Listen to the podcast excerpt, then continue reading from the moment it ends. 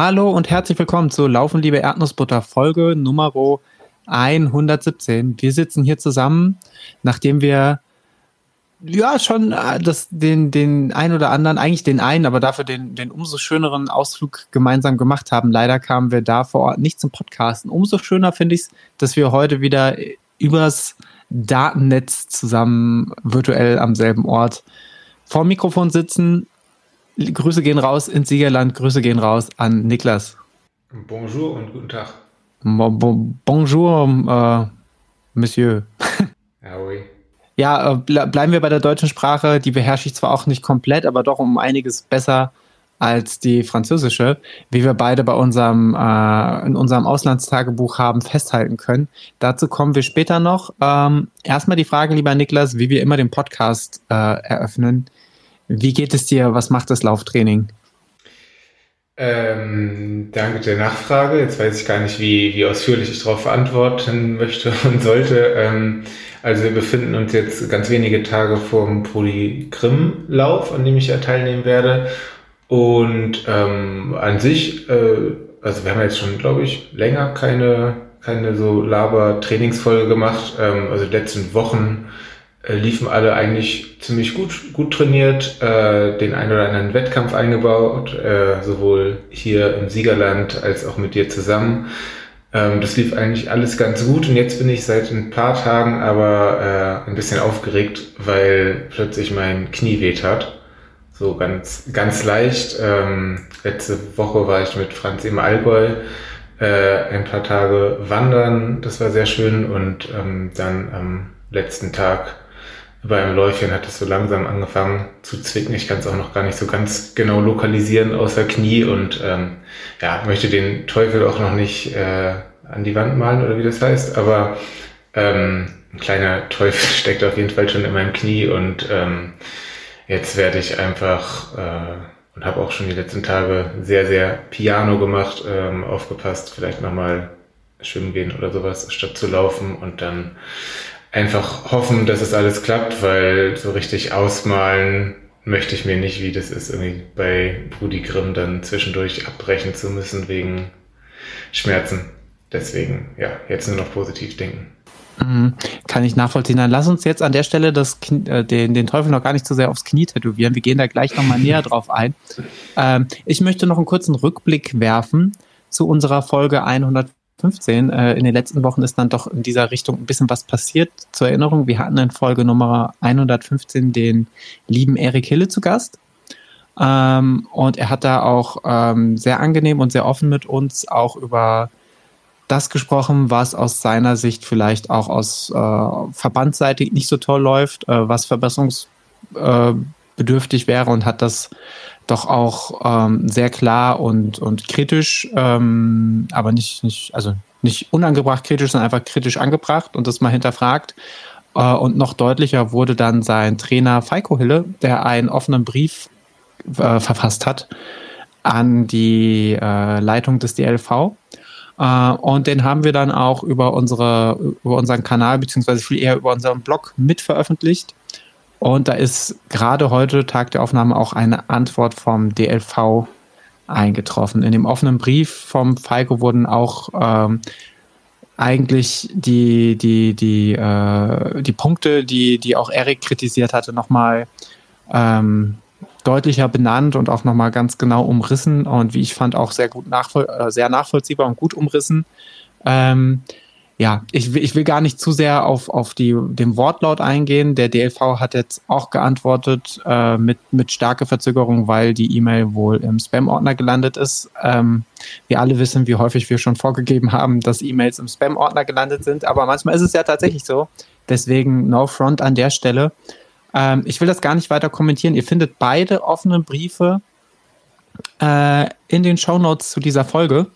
Und dann könnt ihr euch einfach ein, ähm, könnt euch einfach eure eigenen Gedanken zu der Thematik machen und wie gut ähm, der DLV äh, in, im, äh, namentlich äh, im, im, Namen vom Herrn Gun Gunczynska ähm, auf die äh, von, von Falco Hülle genannten Kritikpunkte eingeht oder nicht äh, und wie nachvollziehbar das Ganze ist, möchte ich gar nicht für, für, für euch da draußen beurteilen. Ich fand es nur ähm, vorsichtig gesagt ganz, ganz interessant, als ich vorhin diesen offenen Brief überflogen habe. Noch interessanter fand ich äh, auch, auch das, das gar nicht so wertend gemeint, wie es jetzt vielleicht klingt, nur ein bisschen.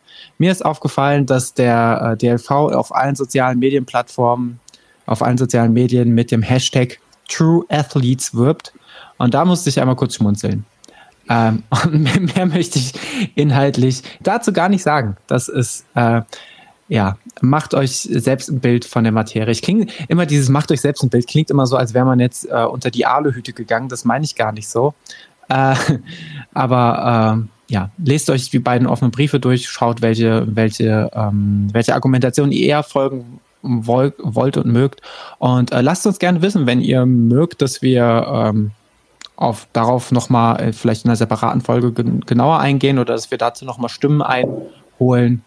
Ähm, fairerweise wäre es ja dann noch angemessen, da mal jemanden vom DLV nochmal unsererseits zu fragen, ob er sich dazu äußern möchte wenn wir schon hier auch äh, natürlich die Plattform für die Kritik geben.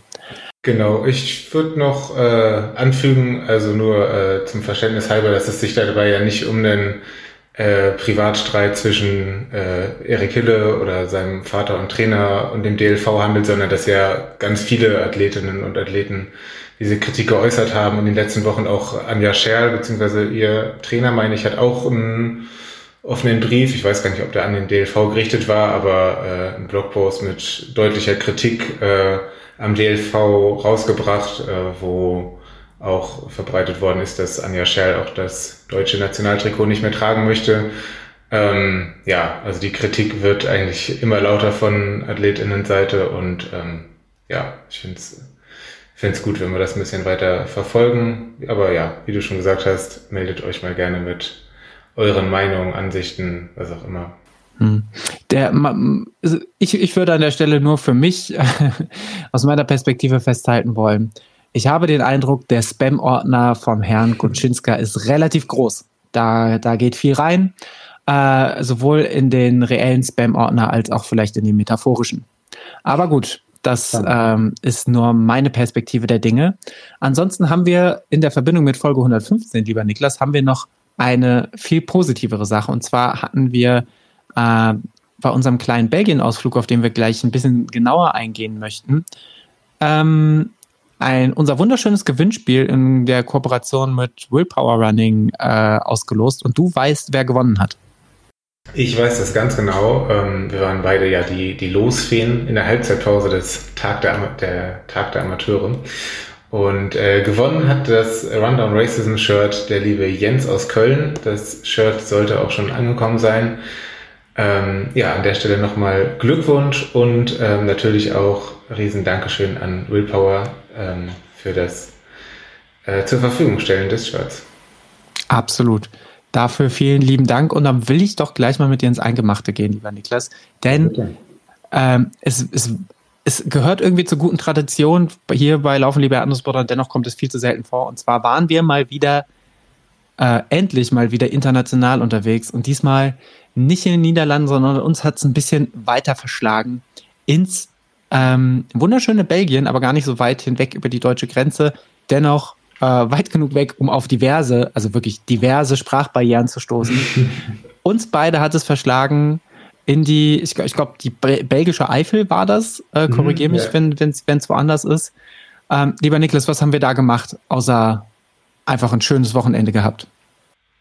Ach, ich würde sagen, man spricht da heutzutage von einer Art Roadtrip. ähm, ja, du hast uns chauffiert ins äh, schöne, schöne Belgien, wo wir uns ähm, ja, eine Wohnung angemietet haben, ein Hotelzimmer besser gesagt eine schöne Auslosung gemacht haben und ähm, genau dann bei einem Traillauf teilgenommen haben, der sich über zwei Tage, ein Wochenende erstreckt hat mit den verschiedensten und ehrlich gesagt auch verrücktesten Distanzen. Also äh, das kürzeste waren Kinderläufe über ein und zwei Kilometer, glaube ich. Und das längste waren wahrscheinlich die 160 Kilometer mit saftigen vielen tausenden Höhenmetern, vielleicht 6000 oder so. Ich habe mich ähm, nicht getraut nachzugucken, ehrlicherweise. Ich mich auch nicht, aber ähm, genau, deswegen hat das Ganze auch zwei Tage gedauert, weil Aber tats tatsächlich, ich, jetzt habe ich doch mal nachgeguckt, die Hauptdistanz, also die große Distanz waren ähm, 100 Meilen circa, also 164 Kilometer mit 6850 Höhenmetern und aber nur acht Verpflegungsstationen, weil das Ganze ist ein, äh, ja, ein semi-autonomer Lauf gewesen, so nennt sich das Ganze. Sprich, man äh, soll schon überwiegend das, was man an Verpflegung braucht, mit sich mitschleppen und es gibt wenige, äh, aber dafür gut, ähm, gut ausgerüstete, äh, aber, ja, aber dennoch wenige 8 auf 160 Kilometer. Ich glaube, da kann man wenig sagen, ähm, Verpflegungspunkte, wo man sich Erfrischungen ergaunern durfte. Also, äh, ohne das vorwegnehmen zu wollen, ich war am Wochenende bei einem 15-Kilometer-Lauf und da waren es, meine ich, fünf Verpflegungspunkte. Von daher, ja, ähm, auch hatte alles Vor- und Nachteile mit vielen und wenig VPs, keine Ahnung. Aber ehrlich gesagt, wir haben auch beide ein bisschen rumüberlegt, welche Distanzen wir machen, aber die äh, 160 standen, glaube ich, nicht zur Debatte. Glücklicherweise nicht, nein. ähm, wir haben uns dann entschieden, am Sonntag ähm, 16 Kilometer Traillauf, waren ja alles Trailläufe, ähm, mitzumachen und am Abend davor, Start um 20 Uhr, auch eine verrückte Uhrzeit, ähm, einen Halbmarathon, der als Teamwettkampf deklariert war, sprich ähm, ja immer in Zweierteams. Stand jetzt nicht so ganz genau, äh, was das heißt, ob man irgendwie immer nur höchstens eine Armlänge Abstand halten darf oder ob man auch nur ein paar Meter vor und zurücklaufen darf. Ähm, wir haben uns aber da, glaube ich, ganz gut dran gehalten und haben uns viel beieinander äh, aufgehalten. Mhm. Ich fand das, also das ist uns ja, glaube ich, bei diesem Teamlauf äh, insbesondere besonders gut aufgefallen, dass es ja schon auch bei diesen ganzen verrückten Laufveranstaltungen, ähm, die, die übrigens auch wundervollen Trails waren, dafür, dazu kommen wir sicherlich gleich noch, ähm, dass gerade dieser Teamlauf am Abend war, glaube ich, schon eine ganz schöne Nerd-Veranstaltung, weil man muss ja schon mal Bock haben auf einen Teamlauf dann dadurch, dass das Ganze abends gestartet ist, äh, ist man ziemlich sicher, wenn man nicht gerade als, äh, als austrainierte Rakete da an den Start ging, dass man irgendwann zumindest auch mal in den dunklen Wald laufen wird und eine Stirnlampe braucht. Ähm, und dann ist es, glaube ich, nochmal so Nachtläufe werden, glaube ich, doch nochmal deutlich anspruchsvoller, wenn sie eben dann auf Trails und zum Teil auch wirklich technischen Trails stattfinden. Das war äh, auf jeden Fall, finde ich, hat man das schon am Starterfeld gemerkt, weil das Starterfeld schon wirklich sehr, sehr fit war. Also du hast gemerkt, hier ist, äh, hier wussten, glaube ich, fast alle, worauf sie sich einlassen werden. Ähm, die Veranstaltung, ich glaube, wir haben noch gar nicht den Namen der Veranstaltung äh, genannt. Wir werden auch die Webseite, weil jetzt äh, alle an meiner französischen Aussprache scheitern werden, werden wir natürlich noch einen Link zu der Webseite auch in unseren Show Notes vermerken. Wir sind gestartet beim Grand Trail de Lac de, de Lac et Chateau äh, in, äh, an, in und an der Skipiste Ovifant oder Ovifat, wie, wie, wie der Deutsche sagt. Ähm, genau. Und das war wirklich, also wirklich eine richtig malerische Gegend. Das muss man einfach mal festhalten. Das war wirklich richtig, richtig schön da. Ähm, und ich hatte auch richtig, richtig Bock, nachdem wir den, den Nachmittag über den, den Tag der Amateure irgendwie auf den öffentlich-rechtlichen Sendern zelebriert haben äh, und uns äh, Pesto-Nudeln reingedonnert haben, dann abends mit dir ein bisschen rennen zu gehen. Und ich glaube, so viel kann ich an der Stelle schon vorwegnehmen. Ich glaube, wir haben das als Teamleistung schon auch ziemlich, ziemlich, ziemlich gut gemacht, weil wir beide unsere jeweiligen Stärken insgesamt, glaube ich, ganz gut ausspielen konnten und uns ganz gut ergänzt haben. Das sehe ich auch ganz genauso. Ich glaube, das äh, war auch unsere Analyse am Abend, dass wir, ähm, dass ich irgendwie mir über die, die Jahre in Sieben das Bergauflaufen ganz gut antrainiert habe und ich da vielleicht ein bisschen mitziehen konnte und du dafür an den äh, Forststraßen, Downhills und generell eigentlich an nahezu allen Downhills mich so ein bisschen äh, mit runtergezogen hast mit einem irren Tempo und ähm, zusammen ergab das dann eine ganz gute Leistung. Ich habe zwar unseren, unsere Platzierung schon wieder vergessen, aber sie war nicht ganz verkehrt, fand ich. Ich glaube, Zehnter oder so um Platz 10 rum, irgendwie so war es, aber letztlich war es ja auch egal, zumal wir ja auch am Ende äh, sowieso ja. nicht mehr ganz uns sich nicht mehr ganz sicher sein konnten, worauf es eigentlich hinauslief. Ähm, aber der Reihe nach. Also wir sind, wir sind gestartet und der Start war an dieser Skipiste und was ich wirklich abenteuerlich fand, äh, der Start ging dann wirklich einfach durch ein, über die Zeitmessmatte einfach rumpelig erstmal diesen Skihang runter, über die nicht gemähte Wiese. Äh, und das fand ich auf jeden Fall schon mal heikel. Und ich fand es auf jeden Fall auch schon mal krass, wie viele da einfach blindlings diese Wiese runtergehackt sind. Äh, da muss ich sagen, da wusste ich noch nicht so wirklich, was dieser Tag äh, oder dieses Wochenende uns bringen wird. Ähm, am zweiten Tag, als wir beim 16er gestartet waren, da war da mittlerweile schon mal eine ordentliche Schneise in die Wiese gelaufen. Aber das war an dem, an dem Freitagabend erstaunlicherweise noch nicht so, obwohl ja schon die, die 85 Kilometerläufer und die 100 Meilenläufer ja auch schon da runtergehackt sind. Die haben sich hoffentlich nicht so doll runtergestürzt. nee, das, das Fiese war ja wirklich, ähm, wenn man diese Wiese runtergerannt ist, wo ich dachte, ja, lasse alle mal rennen. Ähm, wir sind da beide, glaube ich, auch ganz, ganz gut mit einer Mischung aus nicht bummeln, aber trotzdem moderaten Tempo da runtergehackt. Und dann ist man erstmal äh, am Ende der Wiese abgebogen auf einen Single Trail, der leicht bergauf ging. Also nicht, nicht kritisch bergauf, sondern wirklich nur ganz leicht. Und da stand man dann erstmal im Stau, weil das wirklich ein Single Trail war, wo man auch links und rechts nicht vorbeikam. Und äh, hätte man das gewusst, wäre man vielleicht, oder wäre ich an der Stelle vielleicht auch ganz anders diese, diese Wiese runtergeprescht. Ähm, aber spätestens auch bei dem darauffolgenden Downhill, der, und das war, fand ich ja wirklich der schönste Downhill des, des ganzen Abends, weil der, der war nicht super einfach, da, da waren schon immer ein paar Steine und ein paar Wurzeln und es war ziemlich nass und flutschig. Aber der, der hatte, ich weiß nicht, irgendwie war das so, so magisch in den Abend zu laufen und es ist direkt so ein Flow entstanden, wo wir beide auch mit gutem Tempo dann diesen Downhill runtergeheizt sind äh, und auch direkt mal ein paar Platzierungen gut gemacht haben und uns, glaube ich, da auch in ein äh, ziemlich starkes Läuferfeld manövriert haben, was wir dann bei jedem darauffolgenden technischen Downhill gemerkt haben. Das fand ich ziemlich wild, weil dank dir kamen wir ja die Hügel immer ziemlich fix hoch und haben dann aber beim Downhill dann gemerkt, dass wir plötzlich in dem Feld der Läufer waren, die uns dann doch auch äh, beim technischen Bergablaufen einiges voraus hatten und uns dann immer mit minimalem Kraftaufwand äh, uns doch immer einige Meter äh, abgenommen haben oder zu deren Verzweiflung, die manchmal hinter uns dann wiederum im Stau gestanden haben. Ja, ganz genau. Ja, war, war wirklich, war wirklich interessant. Und für mich das Highlight übrigens zu sehen bei diesem Teamwettkampf, äh, war ein Team, ein Mixteam, äh, wo die, die, ähm, die Dame in dem Team wirklich unglaublich die Trails runtergeflogen ist. Also wirklich, wirklich, wirklich krass, auch äh, mit einer Sicherheit, wo ich dachte, mein lieber Herr Gesangsverein, äh, einmal diese Lockerheit im Downhill haben.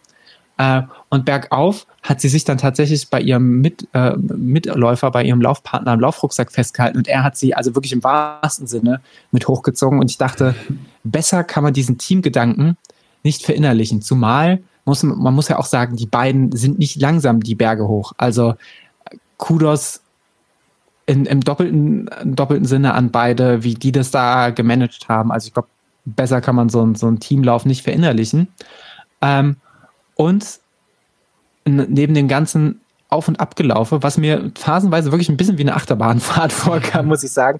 Also es war wirklich, finde ich ja eigentlich das Geile, dass du halt so in dem, in dem Lauf bist, dass es ja über, also das, so geht's mir, dass man gar nicht in die Verlegenheit kommt, jetzt mal aufs Tempo oder sowas zu gucken, weil du bist ja eh die ganze Zeit nur am Schauen, wie du dich jetzt auf die Begebenheiten einstellst.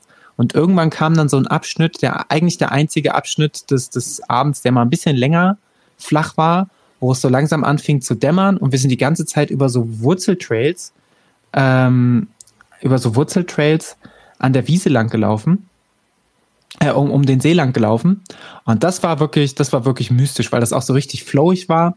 Man äh, konnte da schön, äh, man, man konnte da schön es einfach mal laufen lassen. Man hatte diese, diese Stimmung von dem Sonnenuntergang. Und das war wirklich zum, zum Genießen. Leider ging es dann, oder was heißt leider, aber irgendwann ging es dann doch auch wieder äh, in den Wald rein und ein bisschen eher auf und ab. Diese äh, kleine, kurze, flache Phase, die habe ich da auch gebraucht, denn äh, kurz, kurz vor dem See und kurz vor dem flachen Stück äh, habe ich mich ja einmal schön auf die Schnauze gelegt.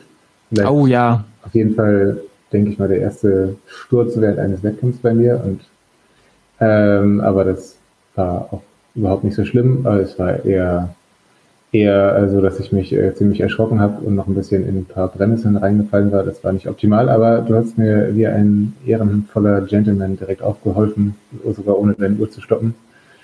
ähm, von daher, äh, ja, habe ich mich dann äh, kurz von dem Schrecken erholt an dem, an dem flachen Seestück und dann ging es auch schon wieder hoch und runter und nochmal hoch und runter. Das stimmt. Man hatte gar keine große Verschnaufpause. Ich habe natürlich, also du hast, du hast es auf jeden Fall sehr, sehr ehrenvoll gemacht, weil du hast direkt diesen, ähm, diesen eleganten, angemessenen äh, äh, Überraschungsruf drauf, den glaube ich jeder hat, wenn er, wenn er auf dem Trail stürzt, aber eigentlich gar nichts passiert. Es ist eher so ein einmal kurz, einmal kurz schnaufen und sich wundern, was da gerade war. Aber glücklicherweise ist ja tatsächlich außer Schürfung, glaube ich, nicht viel passiert. Ähm, und ja, da konnten wir dann doch auch ziemlich fix wieder Tempo aufnehmen ähm, und haben uns immer weiter vorangekämpft und haben gegen Ende auch richtig nochmal Blut geleckt und sind richtig, haben nochmal richtig Fahrt aufgenommen, ähm, ehe uns dann die Strecke ein bisschen in die Irre geführt hat, weil leider, und da hat sich der, der Veranstalter, der Moderator am Ende auch bei uns ähm, glaube ich, entschuldigt. Mein Französisch ist wirklich nicht gut, äh, aber ich glaube, er hat sich entschuldigt. Ähm, war am Ende entweder ein, ein Ausschilderungsfehler oder die Ausschilderung, die Abzweigung auf jeden Fall nicht ersichtlich, weil wir dann doch auch mit äh, zwei anderen Teams geradeaus querfeldein auf irgendeine Wiese gelaufen sind. Ähm, und wie ihr eingangs ja, gemerkt habt, äh, es ist nicht außergewöhnlich, dass man bei diesem Lauf einfach mal querfeldein über eine Wiese hackt. Also dachten wir, warum sollte das jetzt hier außergewöhnlich sein? Und sind dem, den beiden vorlaufenden Teams hinterhergerannt äh, und standen irgendwann an einem, äh, an einem Zaun und kamen nicht weiter. Und dann hat sich so langsam rauskristallisiert, dass wir wohl irgendwie von der Strecke abgekommen sind. Und dann, ja, sind wir einen der beiden Teams ge gefolgt und dann hieß es, querfeldein im Dunkeln durchs Unterholz im Wald und den Track wiederfinden. Und das war, das war wirklich sehr, sehr aufregend und natürlich auch ein bisschen bisschen tragisch, weil wir beide so gut im Rennen waren, ähm, hatte ich zumindest den Eindruck. Und plötzlich, äh, ja, plötzlich war wie so eine, wie so eine kleine Notsituation, auf jeden Fall eine, eine große, große, große Unsicherheit. Ähm, weil wir auch danach, als wir durch diesen Wald durch waren, und es war ja nicht einfach eben durch den Wald, sondern relativ steil runter, äh, durch so losen Boden, wo, wo, wo man, ich fürchte, bestimmt auch den einen oder anderen Jungbaum entwurzelt hat, weil man so gar nicht wusste, wie man sich da gerade durchbewegen soll. Äh, und irgendwann wieder auf irgendeine Art Track gelandet ist, was Gott sei Dank auch unserer Track war und wir dann tatsächlich trotzdem ziemlich genau 21 Kilometer am Ende auf, auf der Uhr hatten äh, und noch relativ gut platziert waren, weil alle oder viele, glaube ich, das Problem hatten, dass sie da ein bisschen die Orientierung verloren haben. Ja, glaube ich auch. Das war schon, war schon nervig, genau wie du sagst. Wir waren äh, echt ganz gut und schnell unterwegs und dann ähm, ja, haben uns da durch Stacheldrahtzäune irgendwie durchgezwängt und wir wussten auch, so irre weit kann es nicht weg sein. Wir hatten schon mal zwischenzeitlich äh, wahrscheinlich auch so das Licht vom Ziel gesehen und so ein bisschen hat man wahrscheinlich auch die Stimmen des Moderators schon gehört. Ähm, ja, und wir stehen da in diesem Wald und ähm, ja, vor uns das Team, das uns so ein bisschen auch in den Wald reingelotst hat, das war dann plötzlich weg und wir waren dann alleine im Wald. Ähm, aber ja, letztendlich ist ja alles gut gegangen. Der Veranstalter hat sich entschuldigt und ähm, was man auch schon mal vorwegnehmen kann, die, die 16 Kilometer Strecke am Sonntag dann er ging zu einem großen Teil über die gleiche Strecke und äh, da war dann auch die Markierung sehr deutlich da, dass niemand mehr in den Wald gejagt worden ist. Mhm, ähm, also ich fand dann, an, als wir den 16er gelaufen sind, wo er wirklich einfach nur dieses Flachstück am See gefehlt hat, ähm, da hat man dann doch auch festgestellt, dass es sich wirklich durch unseren, durch unseren Verfranzen sich wirklich an der Distanz praktisch gar nichts geändert hat ähm, sondern es wirklich einfach nur verlangsamt war, weil wir dann da irgendwann querfeldein durchs Unterholz mussten. Aber ansonsten haben wir, glaube ich, die Strecke weder abgekürzt noch nennenswert verlängert, sondern es sind einfach nur parallel durch die hohe Wiese und dann durchs Unterholz, ähm, wo wir halt sonst in dem Fall ja tatsächlich einfach nur mal einen bequemen Frostweg gelaufen wären. Genau, und ähm, ja, der, der Zielsprint, den man so kennt, das war nicht unbedingt ein Sprint bei uns, äh, denn ja, diese Wiese, von der wir erzählt haben, dass wir sie runtergejagt sind, die ähm, mussten wir dann auch wieder hoch. Und zwar, ja, einfach sind wir einem Skilift gefolgt, ein paar Lift, Wessellifte, keine Ahnung, hingen da runter und dadurch haben wir uns äh, durchgezwängt und sind einfach diese Piste hoch, ja, bisschen gewandert, bisschen gejoggt, denke ich. Ähm, ja, sehr spannender Zieleinlauf. Ja, war auf jeden Fall sehr, sehr kräfteraubend und auch sehr, sehr steil, weil das am Ende hatte, am Ende ging es nochmal über so eine Kuppe. Das heißt, du bist relativ flach angelaufen und dann wurde das Ding oben raus immer steiler. Das war natürlich schon relativ fies. Und wir hatten ja, wir hatten ja, bevor wir selbst gestartet sind, hatten wir im Startbereich schon relativ viel Zeit und haben uns mal angeguckt, wie ein paar der 85 Kilometer Läufer finishen. Äh, und ich dachte, ach cool, da laufen ja wirklich viele noch diesen, diesen, äh, neben diesen Sessellift den Hügel hoch. Ähm, und als wir dann selber am Ende unseres in Anführungszeichen gerade mal Halbmarathon uns da diesen, ähm, diesen Hang hochquälen mussten, ist mir erst bewusst geworden, äh, was das für eine krasse Leistung war oder gewesen sein muss von den Läufern und Läuferinnen, die dann halt nach 85 Kilometern ähm, sich dann da haben hochquälen müssen. Grüße gehen an der Stelle raus an den lieben Max, der die 85 Kilometer in sehr, sehr toller Zeit da gefinisht hat. Ähm, ja, Wahnsinn. Und wenn man sich dann noch vor Augen führt, dass es ja wirklich auch Streckenabschnitte waren, die, äh, wo man wirklich selten Momente hatte, wo man abschalten und einfach mal laufen lassen konnte, sondern äh, du musstest schon auch immer viel gucken, ähm, wie, wie die Begebenheiten sind. Und wenn du das halt auf nicht nur auf 16 oder 21 Kilometer machst, sondern das vielleicht auch auf 80 Kilometer und mehr ist das, glaube ich, auch enorm, also vor allem mental auch enorm anspruchsvoll. Ich mag äh, ja immer sehr gerne diese Höhenmeter-Korrigierungsfunktion von, von Strava, die die für jeden Kilometer anbieten. Und ähm, da kann man für uns für diese äh, für den Skilift am Ende mal sehen, die letzten 700 Meter sind wir in, äh, in echt in 730er Schnitt hochgegangen, gelaufen und äh, umgerechnet wäre es eine 430.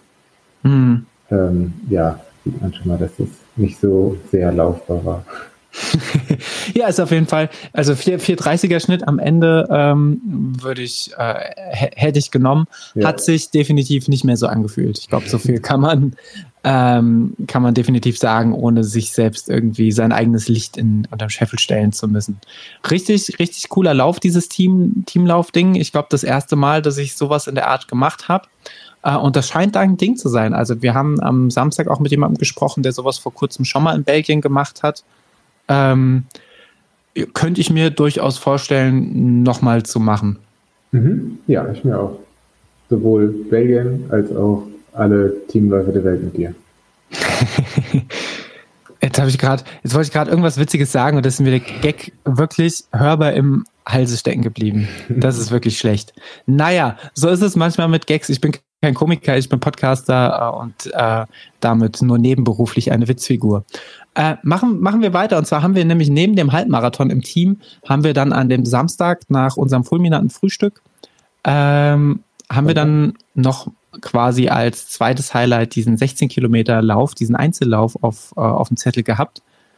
Und ja, da warst du, da warst du, glaube ich, schon ein bisschen angezündet. Da hattest du, glaube ich, schon richtig Bock, während ich äh, gesagt habe, oh, ich glaube, ich, ich mache am Anfang mal äh, eine Stufe langsamer und gucke dann lieber hinten raus, was so geht, weil ich dann doch äh, schon auch die vergangenen Trainingswochen ganz schön gemerkt habe.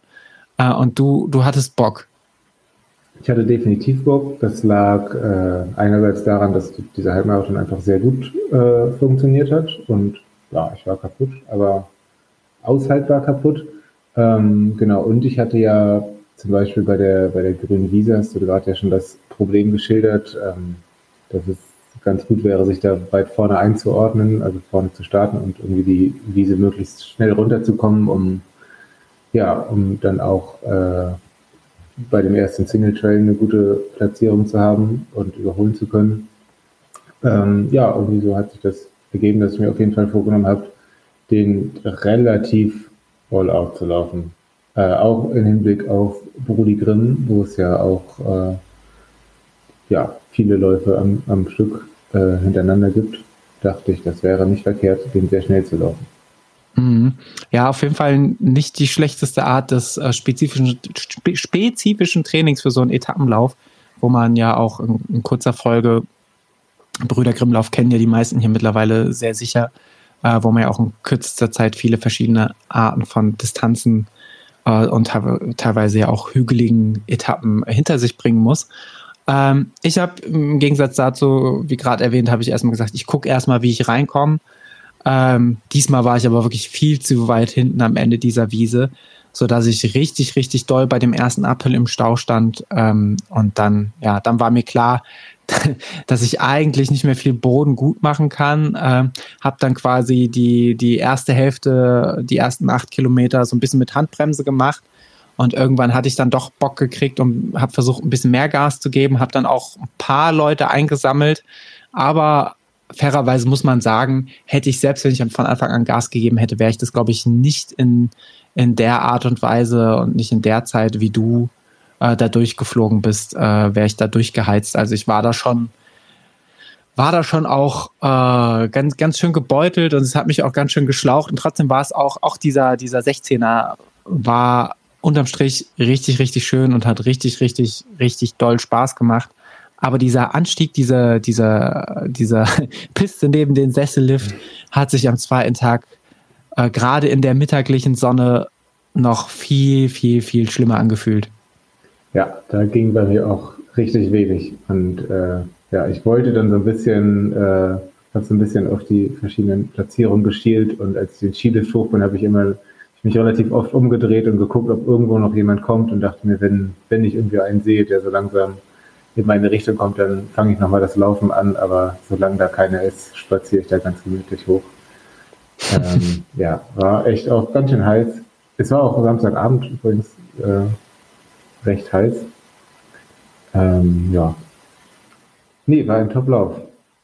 Auf jeden Fall können wir auf jeden Fall den, äh, ich nenne ihn lieber GL, GTLC, äh, äh, kann ich an der Stelle absolut vorbehaltlos empfehlen. Und die, also man muss auch mal sagen, wir sind es ja gewohnt, hier für einen Marathon 110 Euro und mehr zu bezahlen und auch für kleinere Läufe, also was heißt kleinere Läufe, aber auch für für, für andere Läufe mal äh, gewisse, gewisse Unsummen zu investieren.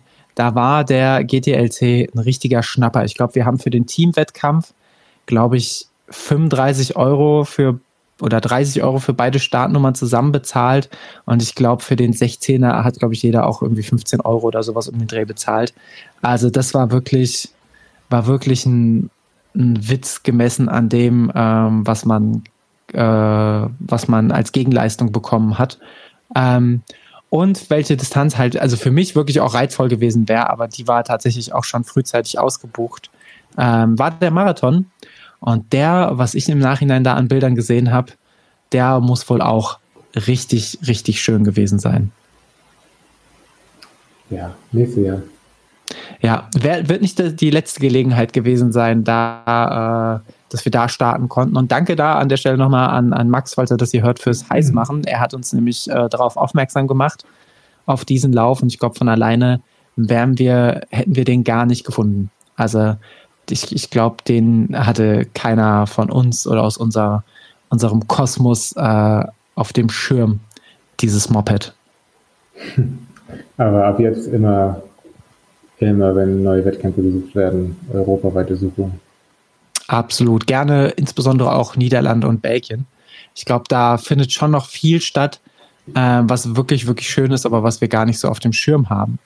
Und ähm, teilweise ja auch näher zu erreichen als äh, einige Orte in Deutschland. Das so. stimmt. Und was man sagen muss, was sich ja auch immer wieder bewahrheitet, äh, man, also man, wenn man, egal ob man Trail laufen will, ich meine, es gibt ja Trails und Trails, es gibt Trails für den Pfalz Trail zum Beispiel, wo es auch viele Passagen gibt, wo man einfach mal laufen lassen kann, wo es wo, wo auch der Forststraßenanteil ein bisschen höher ist. Und dann gibt's halt eben auch so, so Geräte wie diesen GTLC, wo du halt auch schon deutlich mehr auch technischere Trails hast. Äh, und will sagen, du musst nicht unbedingt die, den nächsten Berglauf in den Alpen nehmen, wenn du einfach nur Spaß am, ähm, am technischen Laufen hast. Da gibt es auch in anderen Regionen, auch hier in Hessen gab es, glaube ich, jetzt letzte Woche den Käufelskopf äh, Ultra und, und Trail, der, glaube ich, auch nochmal auf ganz eigene Art und Weise anspruchsvoll ist, weil er viel so Querfeldeinpassagen hat.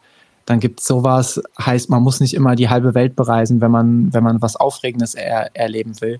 Sondern manchmal reicht auch einfach ein beschaulicher Wochenendtrip ins schöne Belgien. Das Abenteuer liegt vor der Haustür. Absolut. Apropos Abenteuer vor der Haustür. Wir hatten ja vor kurzem das äh, wundervolle Pfingstwochenende äh, mit, mit den wundervollen Feiertagen, die dazugehören.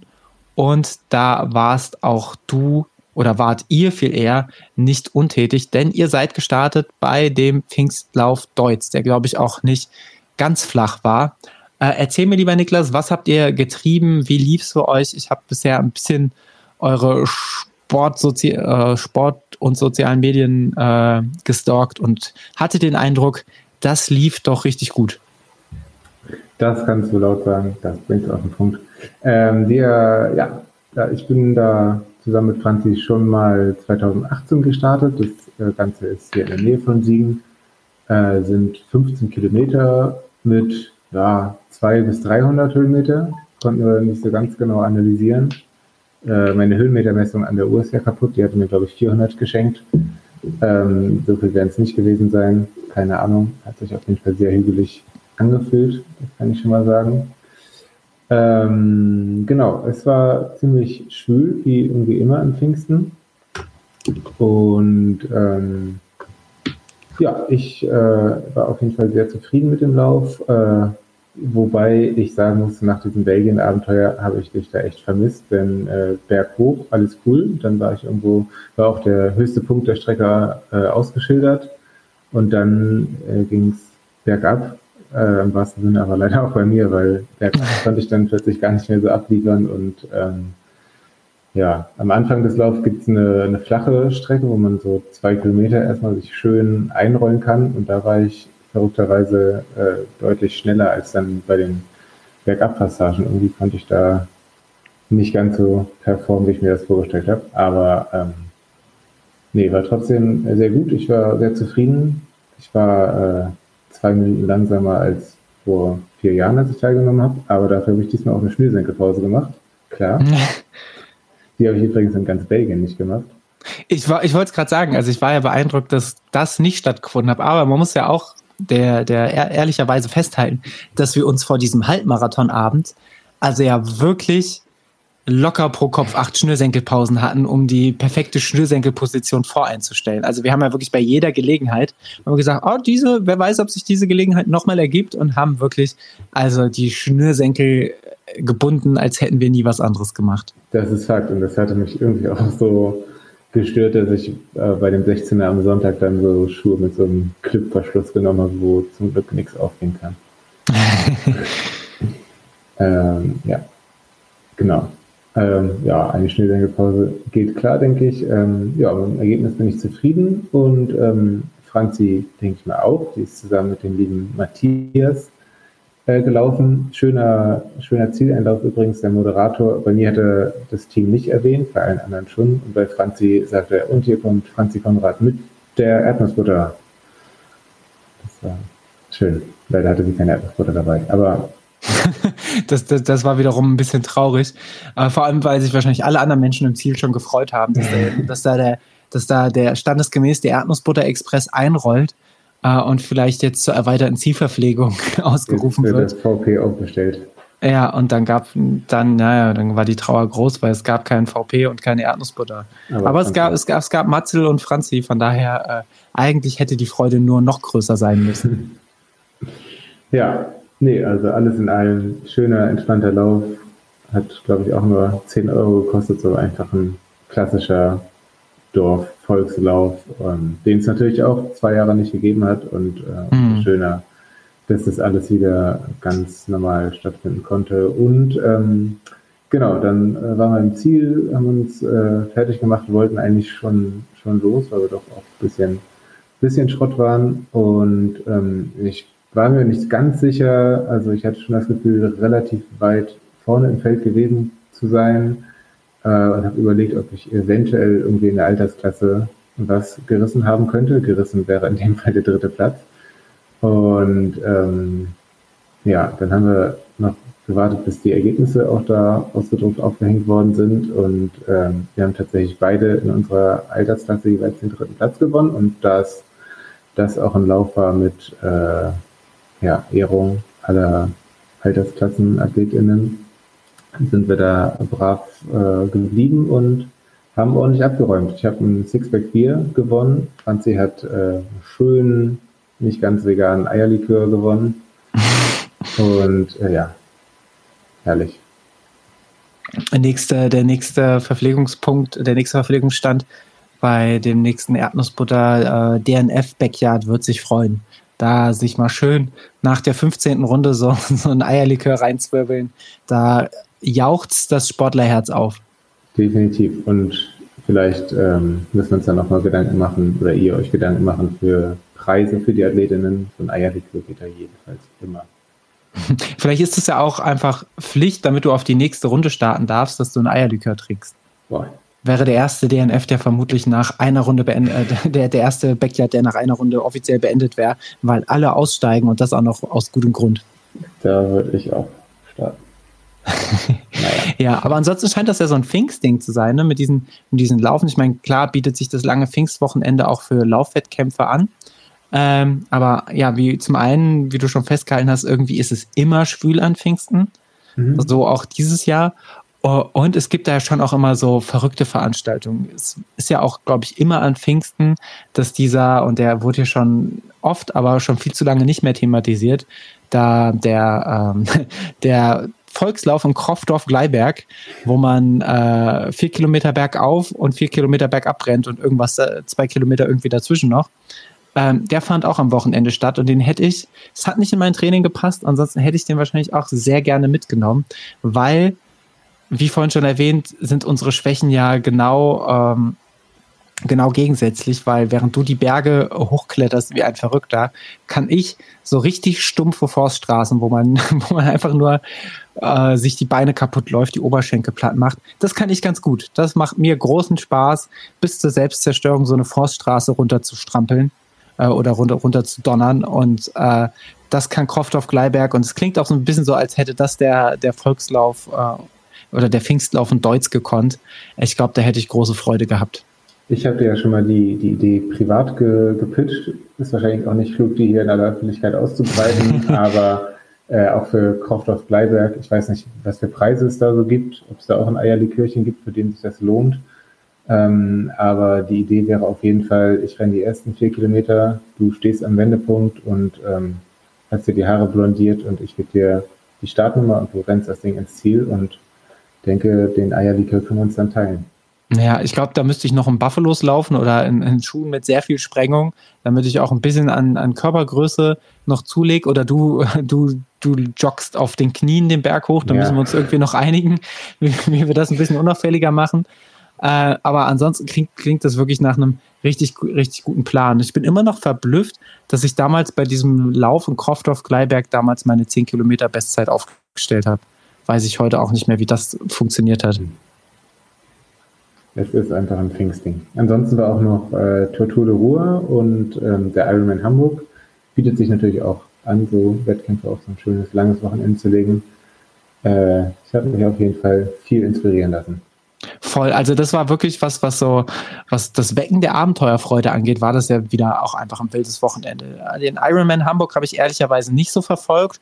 Was ich über äh, gerade Instagram und Twitter mit großer Leidenschaft verfolgt habe, ähm, waren die Bilder und die, die ähm, aktuellen Stände von der Tortur de Ruhr. Manche kennen es vielleicht, das ist ein Einladungslauf an der Ruhr entlang. Es gibt die Distanzen 230 Kilometer, 160 Kilometer und 100 Kilometer. Ähm, und auf der 160 Kilometer Strecke waren doch dann Menschen ähm, unterwegs, die man, die man kannte. Äh, allen voran zum Beispiel die Siegerin der 160 Kilometer beziehungsweise der 100 Meilen, die liebe Sarah. Äh, die übrigens, äh, und ich finde das ja immer schön, wenn sowas passiert, ähm, weil weil es in unserer Welt leider immer noch total außergewöhnlich ist. Aber die liebe Sarah ist ja nicht nur Gesamtsiegerin der ähm, Damen geworden, sondern wirklich Gesamtsiegerin. Also wenn wir in dem Fall sagen Siegerin, dann meinen wir auch wirklich Siegerin, nicht in ihrer Geschlechterwertung, sondern geschlechterübergreifend. Ähm, weil es ja immer noch Menschen gibt, die nicht glauben, dass sowas passiert. Aber gerade im Ultralaufen äh, verwässern da die Leistungsgrenzen doch immer stärker und das finde ich wirklich beeindruckend, überhaupt auch beeindruckend, äh, ja, 160 Kilometer zu laufen, das ist etwas, was ich mir bei weitem gerade nicht vorstellen kann. Was du dir aber vielleicht vorstellen kannst, ähm, um mal die Orsons zu zitieren, dir Mozart. ähm, vielleicht möchtest du mal den, den Mozart besteigen. Ähm, ja. Wie läuft das Training, wie läuft die Vorbereitung, wie fühlst du dich äh, hinsichtlich des Herrn Mozarts? Ähm, läuft äh, richtig gut. Also überraschenderweise, nachdem ich, äh, nachdem wir unsere hier schon thematisierte Corona-Pause hatten, musste ich dann danach, nachdem ich wieder im Training war, natürlich irgendwie meine, äh, meine Prioritäten ähm, ein bisschen umstellen und habe dann gesagt, okay, jetzt ist die Priorität halt nicht mehr, dass ich hatte in der kurz bemessenen Zeit ähm, Tempotraining leider erstmal keinen Platz mehr, auch wenn es sicherlich normal, eine Normalvorbereitung auch eine Rolle gespielt hätte. Äh, und ich habe wirklich alles darauf gesetzt, den äh, den, den Laufumfang so weit zu steigern, wie es, gesundheitlich noch akzeptabel war und noch etwas bringt und eben auch entsprechend die Höhenmeter zu machen und oft in den, in meinem Fall in den Taunus zu fahren oder wie letztes Wochenende auch in den Pfälzer Wald zu fahren, um da meine Höhenmeter zu sammeln. Ähm, und ein besonderes Highlight eigentlich meiner Vorbereitung in den letzten Wochen war dann in dem Fall der, ähm, der Lauf, den ich mit dem lieben Alex hatte, Grüße gehen raus, wo wir hier im Taunus an den Altkönig gefahren sind und einfach mal fünfmal stumpf den Altkönig hoch und runter gelaufen sind. Ähm, was zum einen zweieinhalbtausend Höhenmeter waren in, innerhalb eines Laufs. Ähm, was natürlich schon irgendwie bescheuert ist, äh, aber was auch, glaube ich, gerade für so, für so Bergläufe sehr spezifisch war, weil da gab es kein Flachabschnitt. Also es gab, es ging entweder nur berghoch, äh, wo man natürlich äh, auch Abschnitte laufen könnte, aber was ehrlicherweise, wenn man, wenn man das fünfmal machen will, nicht so wirklich clever ist. Also wandert man hoch und dann geht es halt den äh, an ein, zwei Stellen vielleicht auch etwas anspruchsvolleren Trail äh, wieder runter, ehe man sich unten wieder umdreht und wieder hochläuft. Ähm, hat auch dazu geführt, dass ich das erste Mal auf der wunderschönen Plattform Runalyze einen ähm, Climb-Score von 10,0 hatte. Also das hatte ich auch noch nie. Sprich, der Lauf war zu 99, Battstich Prozent hügelig. Das äh, ist auch etwas, das habe ich so noch nicht geschafft. Gibt das Ganze aber natürlich sehr, sehr, sehr, sehr gut wieder, weil ja, es war zu eigentlich 100 Prozent hügelig oder nahezu 100%, Prozent, weil wir sind ja wirklich überhaupt nicht flach gelaufen, sondern nur auf und ab. Und das war wirklich eine wilde Trainingseinheit, aber auch eine schöne Trainingseinheit, weil mich das Ganze auch ehrlicherweise nicht so zerschossen hat, wie ich das äh, vielleicht befürchtet hätte und mir dann doch auch nochmal so ein Signal gegeben hat, dass ich dachte, okay, ähm, dieses Abenteuer Mozart, was halt durch die Zwangstrainingspause ein bisschen doch auch so ein, so ein bisschen vage war am Horizont, äh, hat ähm, ja es ist in deutlich greifbarere Nähe und deutlich realistischer geworden. Geil. Seid ihr da dann auch runter Forststraßen downhill-mäßig runtergeballert oder? Ähm, ah, der, der Alex ist ja, ist ja so, so auch so ein Downhill-Reh, so eine Downhill-Gazelle. Und der ist im ersten Downhill ist er schon ein bisschen schneller gelaufen. Ich habe von Anfang an gesagt, mir geht es hier einfach nur darum, dass ich hier ähm, gut hoch und wieder runterkomme und habe es dann jedes Mal einfach gemütlich laufen lassen. Sprich, ich bin hoch äh, in, in äh, gemäßigtem Tempo und runter in gemäßigtem Tempo und ich glaube, das war auch der Schlüssel dazu, dass man das Ganze überhaupt fünfmal machen kann, weil ich glaube, wenn, wenn du da jedes Mal mit Tempo den Downhill runterpresst, ich bin auch beim zweiten Mal, bin ich auch leider ziemlich bös umgeknickt, wo ich dann kurz dachte, hoppla, äh, vielleicht war es das auch gleich, aber es ist Gott sei Dank äh, nichts passiert. Ähm, und hatte auch keine weiteren Schmerzen dann im Verlauf des Tages oder Einschränkungen, so dass ich dann äh, auch mit ruhigem Gewissen weitermachen konnte. Aber klar, das, äh, wenn du, wenn du da die ganze Zeit so runterpätst, ähm, dann macht dich das ganz, ganz schön kaputt. Aber auch einfach wirklich eine, eine irre Einheit, irre befriedigend, aber natürlich auch Wahnsinn, wenn man überlegt, dass wir da, ähm, ich glaube, 32 Kilometer unterwegs waren, roundabout, ich glaube, circa 2400 Höhenmeter hatten und trotzdem vier Stunden 50 unterwegs waren, weil du natürlich durch dieses äh, immer wieder bergauf laufen äh, mit deiner, weiß ich nicht, was für eine Durchschnittssteigung. Ähm, ja, weil du da äh, natürlich entsprechend langsam dich den Berg hochquälst. Ja. Ja, ich gucke gerade mal, guck gerade mal nach. Die Runalyze ist da ja wirklich, macht er gern Werbung für, ist da wirklich das perfekte Tool. Der Anstieg wird von, äh, von Runalyze auch als äh, HC eingestuft, sprich äh, höchste Bergwertungs, genau, höchste Bergwertungskategorie bei Runalyze und hat eine Steigung im Schnitt von 15,7 Prozent. Geil. Das finde ich doch auch einfach für, äh, ist prädestiniert für maximalen Spaß. Ähm, und weil das nicht reicht, habe ich letzte Woche noch meine Kilometer-Peak-Woche hinterhergelegt und bin letzte Woche auch, glaube ich, das erste Mal in meinem Leben mehr als 120 reine Trainingswochenkilometer gelaufen. Ähm, und muss zugeben, natürlich bis auf, dass ich, weil jetzt gerade auch das Wochenende für mich besonders intensiv war, äh, mit zwei langen Läufen, der erste vor allem auch wieder äh, sehr hügelig im, im Pfälzerwald, der zweite etwas moderater.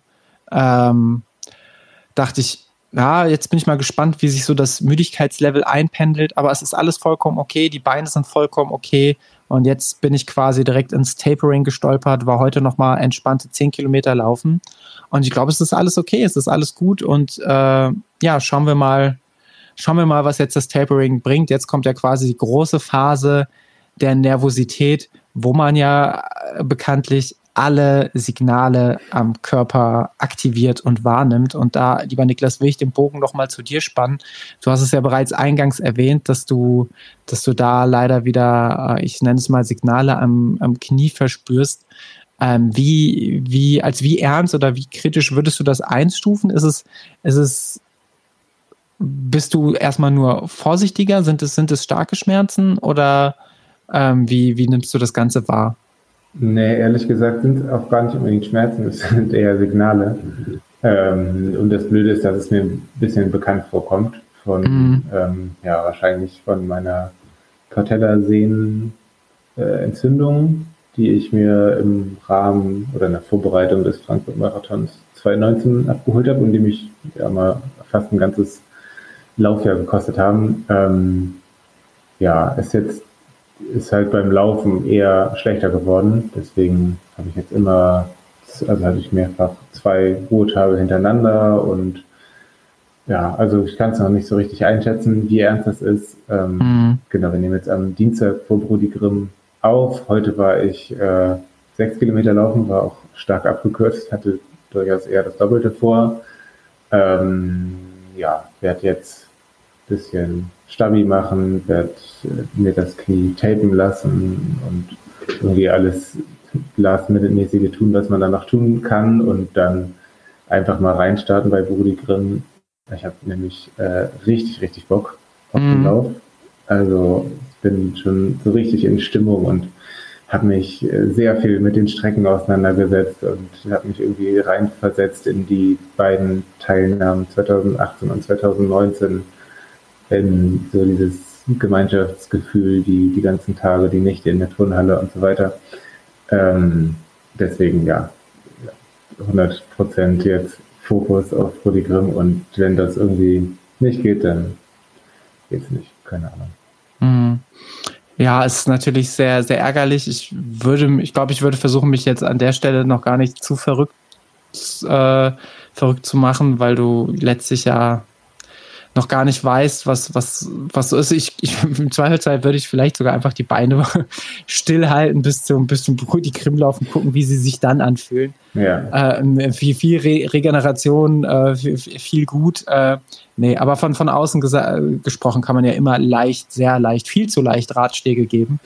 Ähm, deswegen will ich mich an der Stelle ein bisschen, ein bisschen zurückhalten ähm, und hoffe, dass, äh, dass es einfach bei dezenten Signalen bleibt und dass es über die nächsten Tage ähm, besser wird. Hast du oder habt ihr für euch einen Plan B oder sagt ihr, ihr lasst es auf euch zukommen und wenn es blöd läuft, dann geht ihr dann damit um? Äh, nee, gibt noch überhaupt keinen anderen Plan. Ich, ich glaube einfach. Ja, nee.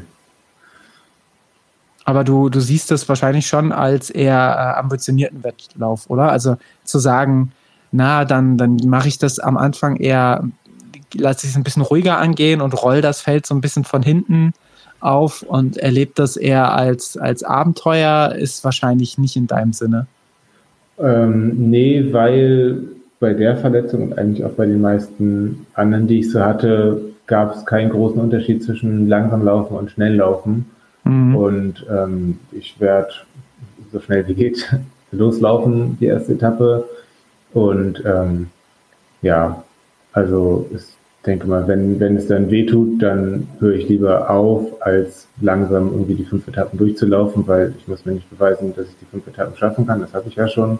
Mhm. Ähm, ja, genau. Deshalb, wenn es wenn es dann alles nicht hilft, dann ist es ja aber zumindest rein von der, vom organisatorischen her so, dass, dass man trotzdem zu den jeweiligen äh, Start- und Zielpunkten transportiert werden kann mit den Autos. Also Prodigrim ist ja ein hervorragend organisierter Lauf.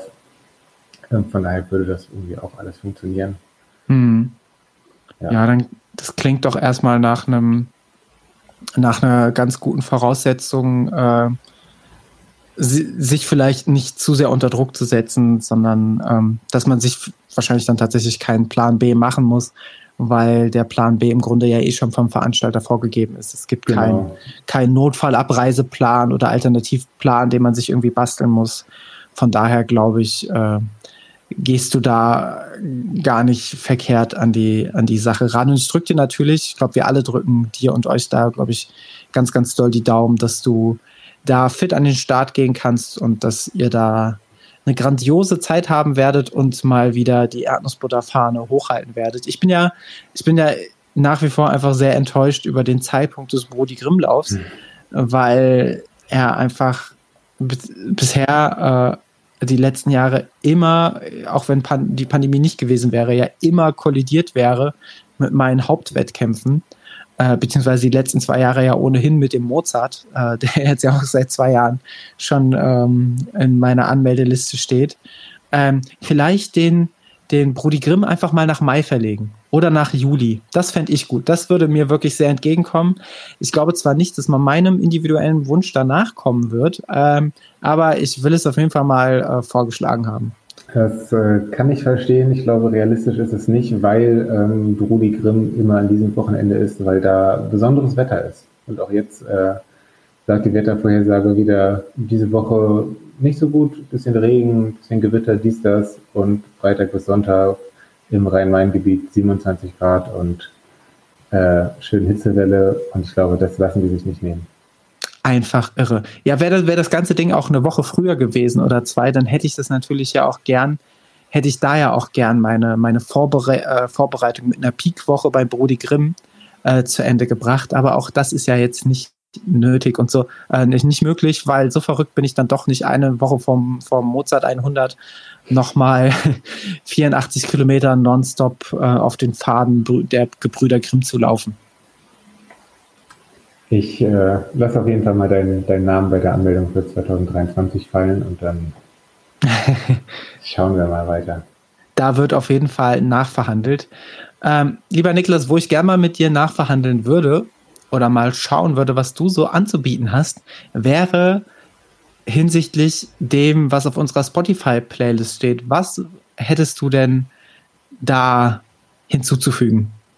Du, ich habe einiges hinzuzufügen. Ähm, und zwar ganz im, im, im Lichte unserer belgischen Reise, für die es ja eine extra internationale Playlist gab, die auch ordentlich abgerockt worden ist. Und ähm, jetzt bin ich mir ein bisschen unsicher, ob wir nicht vielleicht beide das gleiche nehmen. Ich werfe mal schon mal einen Song in den Raum, der uns, ich glaube, bei der Fahrt zum Halbmarathon ganz gut zu Bestleistungen gepusht hat, nämlich äh, von Ome Hank, The Pindercast is Up. Gibt auch, äh, glaube ich, als Highlight irgendwo auf unserem Instagram-Kanal, wie du das äh, singst.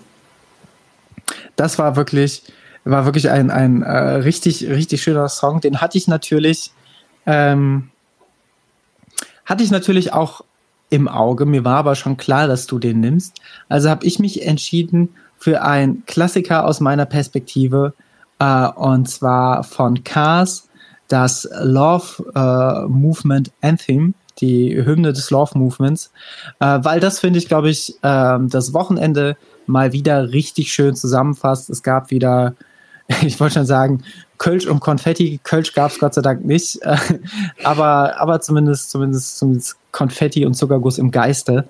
Äh, und deswegen würde ich diesen Song direkt von unserer Erdnussbutter International Playlist transferieren rüber zu unserer regulären veröffentlichten LLE Party Playlist. Großartig. Möchtest du noch einen drauflegen oder bist du so zufrieden?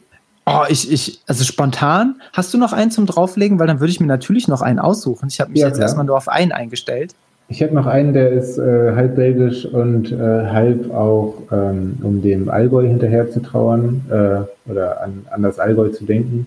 Wo es auch sehr schön war, klar, König der Alpen, also Alpen von äh, Craig Ignatz, auch ein legendärer Song.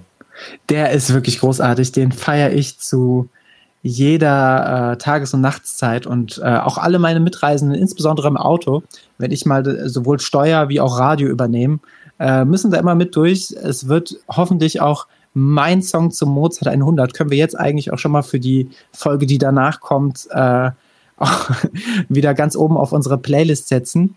Ähm, ich habe dann noch, äh, und zwar muss ich da jetzt erstmal tatsächlich in der Spotify-Playlist nachgucken, wie der Song tatsächlich heißt. Aber er heißt einfach nur Erdnussbutter mit Banana Track äh, von Beavis und Yuki Beats. Noch nie vorher gehört, nur dadurch kennengelernt, dass du das ganze, das Ding auf unsere äh, international Playlist geschoben hast und ich lieb's dir. Dieser Beat ist so strange, das Cover ist so strange ähm, und thematisch trotzdem ein Highlight. Auf jeden Fall ein wunder, wunderschöner Song. Auf jeden Fall, kommt drauf. Ja, es, äh, die Erdnussbutter ist doch kulturell ganz gut vertreten in sämtlichen Songs, Playlists, wenn man so ein bisschen danach sucht, da gibt es doch erschreckend viel. Und äh, ja, erschreckend viel jetzt auch auf der LLE-Playlist, die ihr bestimmt in den Shownotes findet, wenn ihr das möchtet. Absolut, in den Shownotes oder direkt auf unserem Blog verlinkt. Lieber Niklas, das war wieder eine wundervolle Folge.